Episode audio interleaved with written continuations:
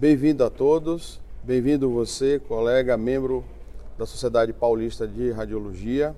Eu sou Marcos Duarte Guimarães, membro também da sociedade, especialista em medicina interna e radiologia do tórax e tenho o prazer de apresentar hoje o highlights do grupo de estudos do tórax em radiologia da querida Sociedade Paulista de Radiologia. Hoje nós temos a honra e o prazer de contar com a presença do Dr. Ricardo Sales dos Santos. Ricardo Sales é um cirurgião torácico, tem uma grande experiência em rastreamento de câncer de pulmão, liderou o maior estudo desenvolvido até então, até os dias atuais, de rastreamento de câncer de pulmão. E Ricardo, nós sabemos dos grandes desafios, né? Eu tive a oportunidade de acompanhar a trajetória, né? A, o desenvolvimento, as dificuldades que você enfrentou para a elaboração desse estudo. Felizmente, é, você conseguiu superar essas dificuldades. Você desenvolveu, é, publicou em grandes revistas de impacto internacional seus dados, é um estudo qualificado, bem comentado, né, referenciado na literatura internacional. E eu gostaria de saber, Ricardo, como é que as novas tecnologias né, de informação, né, como as novas tecnologias como inteligência artificial, como é que elas podem colaborar para superar os desafios de programas de rastreamento em nosso país. Nada melhor do que você para trazer um pouco da sua experiência e contribuição nesse sentido. Muito obrigado mais uma vez. Obrigado, Marcos. Obrigado pela, pelo convite de estar aqui nesse congresso que é tão importante e impressionante o tamanho do congresso, né? É, sem dúvida, Marcos, a, é um desafio muito grande realizar a detecção precoce do câncer de pulmão. É, nós fizemos um estudo que, apesar dele ser ainda o maior estudo é, é, nacional em rastreamento de câncer de pulmão, é um estudo que tem um N relativamente pequeno quando você comparar com os grandes estudos com 50 mil pacientes, 30 mil pacientes, como foram o NLST e o Nelson na Europa. Né? Nosso estudo teve 800 pessoas, mas foi possível a gente verificar que é factível sim realizar a detecção precoce no nosso país e com segurança. Né? Então, a sua pergunta, que tem é, relação com a inovação, eu acho que a inteligência artificial, ou melhor dizendo, a inteligência aumentada, né, que a gente já está usando no nosso dia a dia, chegar aqui com o Waze ou encontrar um hotel com o Airbnb, né, a gente consegue trabalhar hoje é, no mundo digital acelerando os nossos processos e criando escala para que milhares de pessoas tenham acesso a uma determinada ferramenta. Então, acho que o processo de inovação e a tecnologia podem sim ajudar o rastreamento, porque é um N muito grande. A população do país hoje sob risco para o câncer de pulmão, se a gente considerar que a média de tabagismo no país é em torno de 14%, né? tem regiões que chegam até 20%, a gente tem milhões de pessoas sob risco, mas essas pessoas elas se consideram saudáveis. Né? Então, como é que a gente pode utilizar a tecnologia para trazer essas pessoas mais próximas da, do processo de prevenção e fazer com que elas tenham aderência e permaneçam num programa de prevenção. Acho que essas são as perguntas que a gente tem que fazer. Eu acho que existem sim ferramentas é, já atuais que a gente pode utilizar para trazer o paciente para a prevenção. Né? A realidade do câncer de pulmão no nosso país é drástica. A gente sabe que mais de 90% dos pacientes só tem diagnóstico na doença tardia e é possível realizar a detecção precoce com a tomografia de baixa dose. A gente sabe que um dos problemas de programas de rastreamento é a questão do custo. Né? Às vezes você tem que disponibilizar um método de diagnóstico precoce que não é tão barato. A gente vive num, num país de desigualdades sociais, com problemas de, de gerenciamento em relação ao fluxo dos recursos.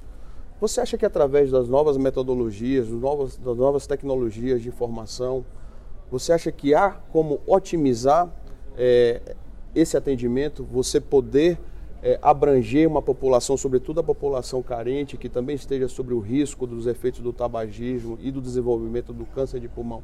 Você acha que através das novas tecnologias isso é possível? Veja, essa é, é essa é a grande pergunta, né? quando foi superada a questão clínica, que rastrear com tomografia de baixa dose faz sentido clínico, reduz mortalidade, veio a pergunta do custo. E uma das melhores definições de custo que, que pelo menos eu tenho conhecimento assim, é aquela que custo é quando você, dis, você despende de determinado recurso que não tem retorno. Isso aí é custo. Né? Então, quando você não tem um retorno de determinado investimento, ele se torna apenas uma despesa.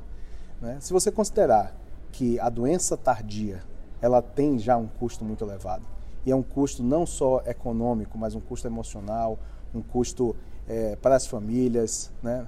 a, a, perda em, quali, em, qualidade, em tempo de vida é muito grande e com os recursos novos que devem ser sempre utilizados da imunoterapia, da terapia alvo, esses custos eles só tendem a serem exponenciais.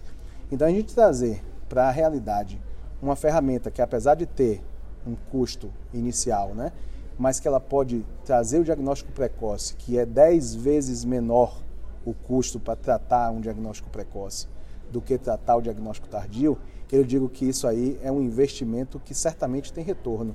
Então, se a gente consegue de fato alcançar essa população sob risco do câncer de pulmão, trazê-la para o processo de prevenção e que, e que tem mais, é um processo de prevenção que é numa população vulnerável, que tem risco para outras doenças. Então, tem risco da doença cardiovascular, tem risco do DPOC, tem risco de uma infinidade de outras doenças que podem sim serem detectadas pelo mesmo método, que é a tomografia de baixa dose. Então você está investindo num recurso que vai trazer o indivíduo numa fase de menor complicação, de menor custo para poder retorná-lo à sua atividade econômica ou à sua qualidade de vida. Então eu vejo é, uma estratégia que não é de aumento de custo, é uma estratégia de redução de custo para um dinheiro que já está sendo gasto. E com a possibilidade de oferecer um tratamento curativo, né?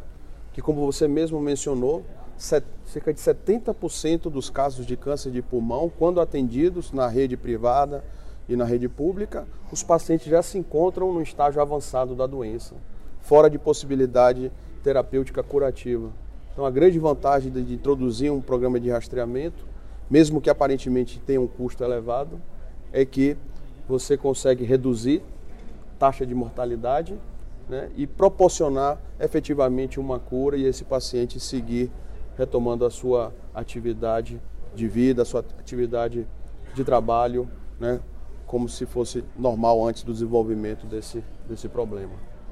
E para finalizar, Ricardo, eu gostaria de saber quais, qual é o estado da arte hoje, hoje do emprego dessas novas tecnologias né, em telemedicina e inteligência artificial para o rastreio do câncer de pulmão, qual é o estado da arte atual no mundo e em nosso país e qual a perspectiva em, em, em curto, médio e longo prazo dentro deste cenário que, é que você é, tem a comentar sobre isso?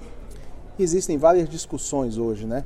É, só um, um, pontinho a mais com relação àquela questão de custo, a gente tem feito diversas análises né, com relação a custo e a gente tem percebido que o custo de uma doença avançada com um, dois, às vezes três meses de tratamento já consegue estabelecer o tratamento cirúrgico completo para esse paciente.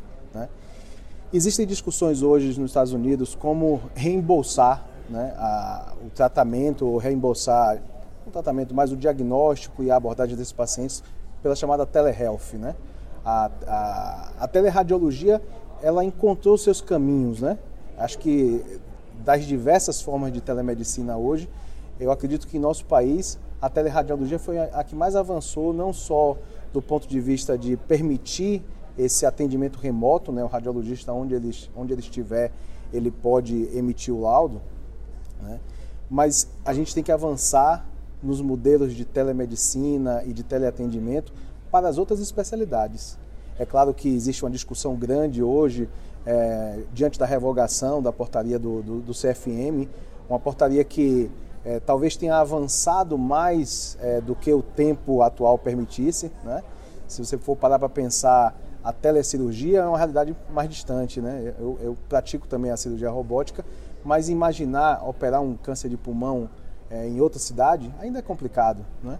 Mas o estado da arte, que é a sua pergunta com relação à prevenção, ele está à nossa porta. Né? Porque as pessoas todas carregam, né? a gente teve que colocar no modo avião, mas todas elas carregam esse instrumento, que é um instrumento que traz a possibilidade de colocar é, elementos e padronizações dentro, de, dentro desse instrumento, que a pessoa com, com simples toques ela pode chegar até o hospital, ela pode responder determinadas perguntas e a gente vive um dilema interessante nessa, nessa, nesse novo estado da arte, né, Marcos? Que é o movimento do slow medicine, né? o atendimento personalizado, o atendimento humanizado, o atendimento com cuidado, e o fast tracking, né, que é tudo querer ser muito rápido e tudo em cima da mão. A gente tem que procurar ver como juntar essas duas coisas. Um equilíbrio. Né? E como que esse estado da arte vai trazer a possibilidade da gente praticar o slow medicine diante da pessoa, mas não ser slow na obtenção de informações. Né? Então esse indivíduo já pode chegar para um atendimento médico qualificado o atendimento médico qualificado, que, que é, eu imagino, a dificuldade da radiologia quando recebe um pedido de exame que tem apenas realizar tal exame e não tem nada ali por trás de quem é aquele indivíduo, por que, que ele está ali, quais são os seus fatores de risco ou mesmo quais são os seus sintomas. Então, é, hoje a gente tem já como trazer esse indivíduo para o sistema com uma carga de informações muito maior, né? já carregadas de forma integrada, com laudos, com, com laudos estruturados e com dados estruturados, para que o seu laudo complemente esse laudo eh, eh, anterior e a gente tenha uma estratificação de risco muito melhor feita. Né? Então é isso que está se discutindo hoje nos modelos de telehealth, como que isso pode ser pago, como que o sistema pode remunerar esse tipo de serviço que sem dúvida nenhuma qualifica o atendimento e deve produzir melhores resultados. Muito obrigado mais uma vez, Ricardo, pela sua presença, pela sua participação, pelos seus esclarecimentos. Sou testemunha da sua, da sua militância, da sua batalha em prol do rastreamento do câncer de pulmão, em prol né, de qualificar um atendimento para os pacientes e, quem sabe, em breve tê-lo aqui novamente, falando mais ainda das suas experiências sobre a aplicação dessas ferramentas em trazendo melhorias né, para o paciente oncológico e o paciente com câncer de pulmão. Muito obrigado, obrigado mais uma vez, obrigado a você que ficou aqui é, atendendo a esta entrevista e participando aqui da nosso highlights do grupo de estudos de tórax da Sociedade Paulista de Radiologia. Muito obrigado. Tamo junto.